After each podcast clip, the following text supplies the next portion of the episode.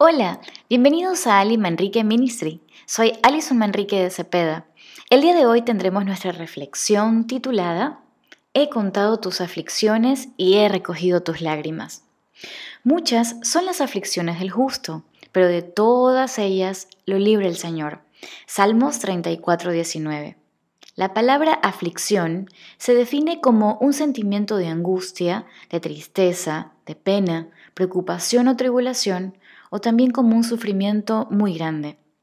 Cuando llegan las malas noticias, cuando la enfermedad no se cura, cuando sufres calumnias, culpa, incomprensión, abusos, maltratos, abandono o rechazo, cuando no ves salida y todo falla, cuando nada cambia, cuando tu matrimonio se rompe, cuando lo has perdido todo, cuando fallece un ser amado, cuando es tanto que tu alma ya no puede soportar y sientes de fallecer, cuando te sientes desahuciado, cuando el dolor te ahoga, cuando sientes que ya no hay esperanza. ¿Has experimentado tantas pruebas juntas y seguidas que parece que no pudieras recuperarte de una y entras ya en otra? ¿Cuándo fue la última vez que experimentaste tanto dolor en tu alma que no habían palabras, solo lágrimas? ¿Lloraste tanto hasta quedarte dormido? ¿Lloraste tanto pero nadie te vio? ¿Tu alma gritó tanto pero nadie te escuchó? Muchas veces experimentamos pruebas tan duras y tan dolorosas que sentimos nadie podría realmente entender cómo se rompe nuestra alma por dentro. Pero la Biblia nos recuerda, tú llevas la cuenta de todas mis angustias y has juntado todas mis lágrimas en tu frasco. Has registrado cada una de ellas en tu libro. Salmos 56.8. Dios no te olvida. Además de ser el Dios Todopoderoso, también es tu Padre Celestial y está pendiente de ti. Él lleva la cuenta de cada vez que sufres o has sufrido, de cada ocasión que lloras y cuán valiosas son tus lágrimas para Él que no deja caigan perdidas al piso, sino que con su propia mano y con tanta ternura las recoge en su frasco o redoma.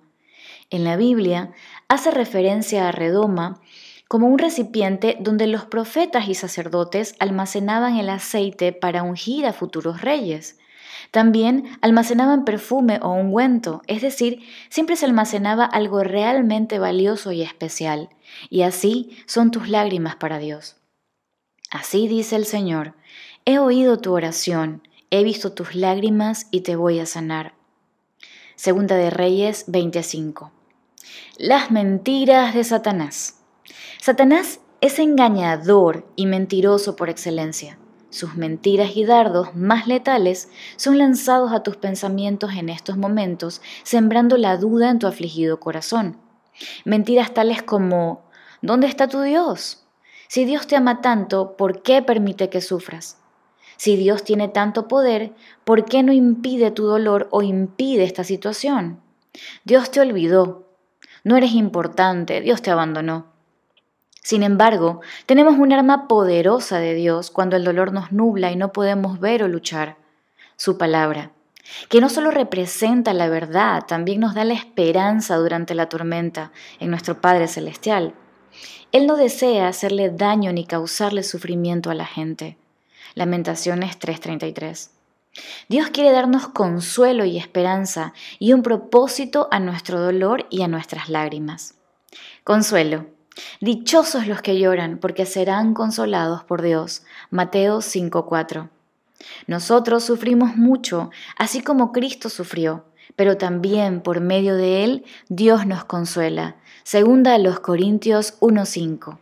No estamos solos, no solo porque nuestro Señor está con nosotros.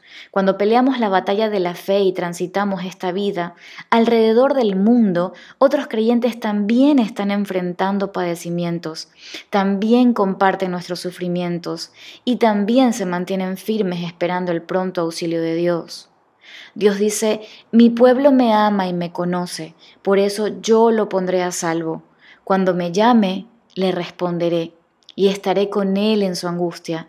Lo libraré y lo llenaré de honores. Eso está en Salmos 91 del 14 al 15.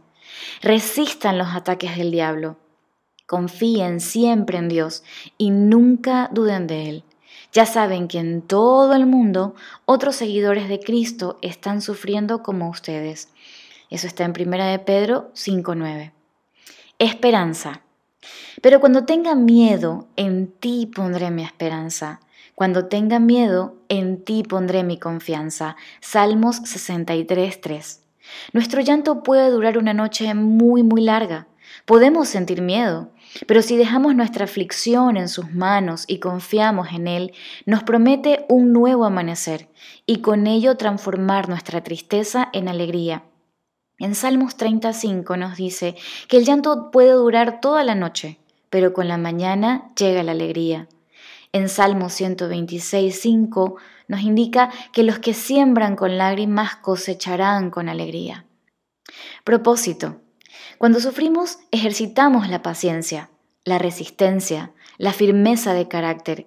Cuando confiamos en nuestro Señor aún por encima de las lágrimas, del dolor y de aquello que nos parece no tener sentido, nuestra fe, que es la confianza en Dios, crece, se hace fuerte e inquebrantable, tiene un peso enorme de gloria y no solo honra a Dios, también será para nuestro galardón en la eternidad pues nuestras dificultades actuales son pequeñas y no durarán mucho tiempo. Sin embargo, nos producen una gloria que durará para siempre y que es de mucho más peso que las dificultades, según los Corintios 4:17.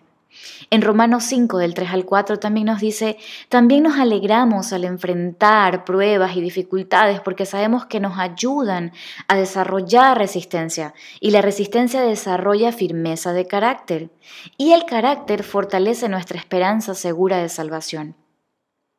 En 1 de Pedro 5:10 nos menciona, pero después de que ustedes hayan sufrido por un poco de tiempo, Dios hará que todo vuelva a estar bien y que ustedes nunca dejen de confiar en Él.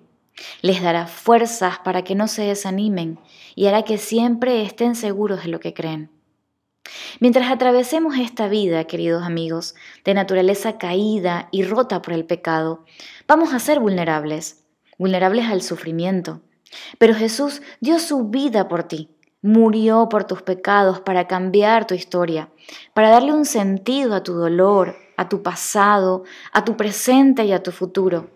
Dio su vida por ti para que al aceptarlo como tu Señor y Salvador no tengas que luchar solo, para que puedas recibir su consuelo, su esperanza y su propósito, para recibir la sanidad de tu alma, restauración y una eternidad sin lágrimas.